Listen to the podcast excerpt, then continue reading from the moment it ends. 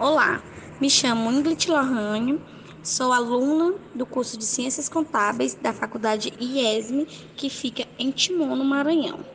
Hoje, nosso tema do podcast é contabilidade tributária, onde este tema será dirigido por mim, Ingrid, Valquíria, Marcos, Gilson, Elisângela e Débora. Nesta primeira parte do podcast, vamos falar sobre a introdução, conceitos básicos sobre direito e contabilidade.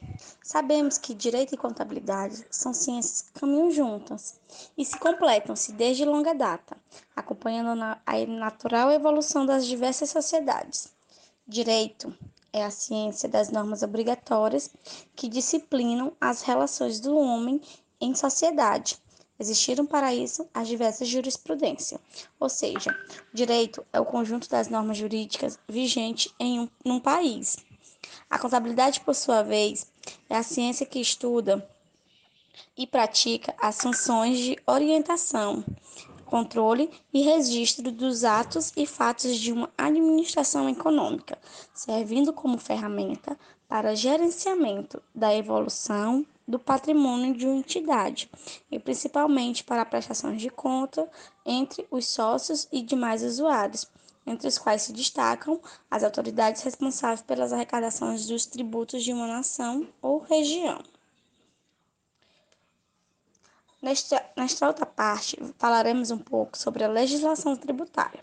De, de acordo com o artigo 96 a expressão legislação tributária compreende as leis, os tratados e as convenções internacionais, os decretos e as normas complementares que vesem no todo ou em parte sobre tributos e relações jurídicas a elas pertinentes. A Constituição Federal, ela trouxe profundas alterações no sistema tributário nacional não só em relação à quantidade e ao compro de incidências de tributos, mas também contra a própria distribuição dos valores arrecadados entre União, Estado e município, o que atualmente vem comprometendo uma razoável reforma tributária, principalmente em relação de não haver consenso entre os governantes de como entre os governantes de como devem ser repartidos os valores arrecadados. Boa noite, meu nome é Marcos e o meu tema é o segundo, legislação antes e durante a pandemia. Antes da pandemia, a legislação era regida pelos três regimes tributários: Simples Nacional, lucro presumido e lucro real.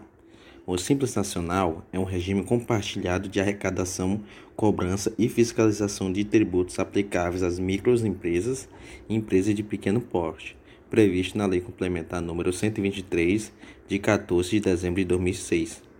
Abrange a participação de municípios, a participação de todos os entes federados, União, Estado, Distrito Federal e municípios. O Simples Nacional implica o recolhimento mensal mediante documento único de arrecadação dos seguintes impostos e contribuição. No lucro presumido, as pessoas jurídicas, comerciais ou civis pagará o imposto de alíquota de 15% sobre o lucro presumido apurado em conformidade com o regulamento do imposto de renda. Decreto número 19.714. E o mesmo se aplica ao lucro real. Durante a pandemia, Ainda no âmbito de contribuições, o governo publicou no dia 30 de março a medida provisória 932, que oficializa a redução em 50% das contribuições das empresas para o sistema SA. A Receita Federal, atendendo a um pedido dos contribuintes, também prorrogou para 30 de junho a entrega da declaração do imposto de renda pessoa física. Antes, o prazo acabava em 30 de abril. A Receita Federal do Brasil informa que os ajustes nos sistemas em virtude de prorrogação dos tributos federais no âmbito do Simples Nacional, conforme resolução do Comitê Gestor do Simples Nacional número 152, de 18 de março de 2020, estão em andamento. Em função do impacto da pandemia do Covid-19, o Comitê Gestor do Simples Nacional aprovou em uma reunião presencial a Resolução 154, de 3 de abril de 2020, que prorroga o prazo para pagamento dos tributos no âmbito do Simples Nacional. Não apenas no regime de, de contribuições, mas também no regime trabalhista, com as suspensões de contrato e redução de carga horária, facilitaram a flexibilidade do empregador e manter os seus compromissos ao empregado. É só. Tenham uma boa noite e me desculpem por qualquer coisa.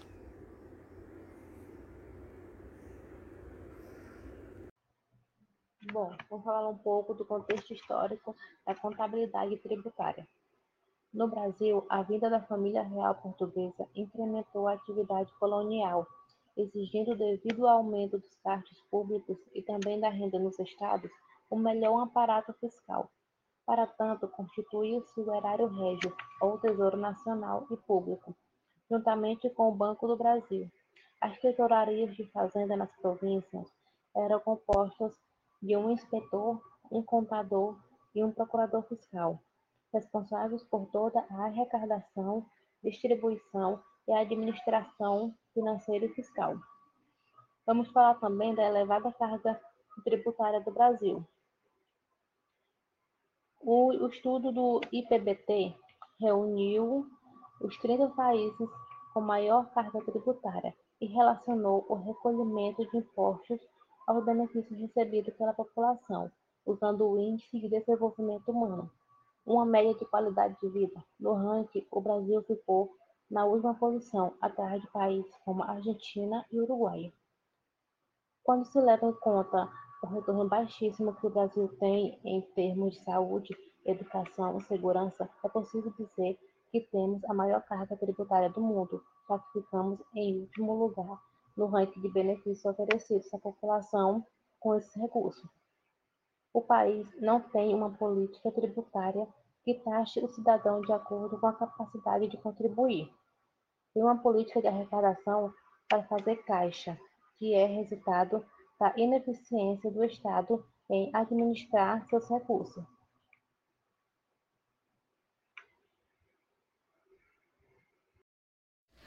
O assunto agora é o papel do contador na pandemia da Covid-19. Qual a importância do contador nessa pandemia? Todos nós sabemos que houve a necessidade do isolamento social como forma de conter o avanço da doença. Dificultou o exercício das atividades contábeis de forma plena, pois a profissão, no seu cotidiano, envolve a troca de documentos e informações que nem sempre podem ser feitas eletronicamente.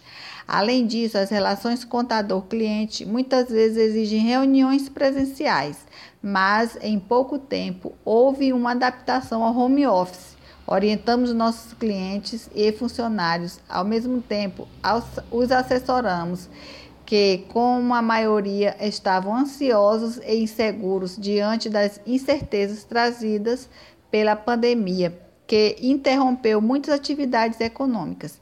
Assim, precisamos estudar, interpretar em pouco tempo as diferentes normas publicadas pelo governo voltada para a preservação do emprego e da renda, como foi o caso do auxílio emergencial, que as empresas usaram como a redução da carga horária em 25, 50 ou 70% ou a, ou a suspensão total do contrato. E para isso, a empresa teve que estar é, enviando as contas dos seus funcionários para que o contador enviasse rapidamente essa, essa, essas informações, que fosse enviada de forma corretamente. Então, qual a, a importância do contador na pandemia?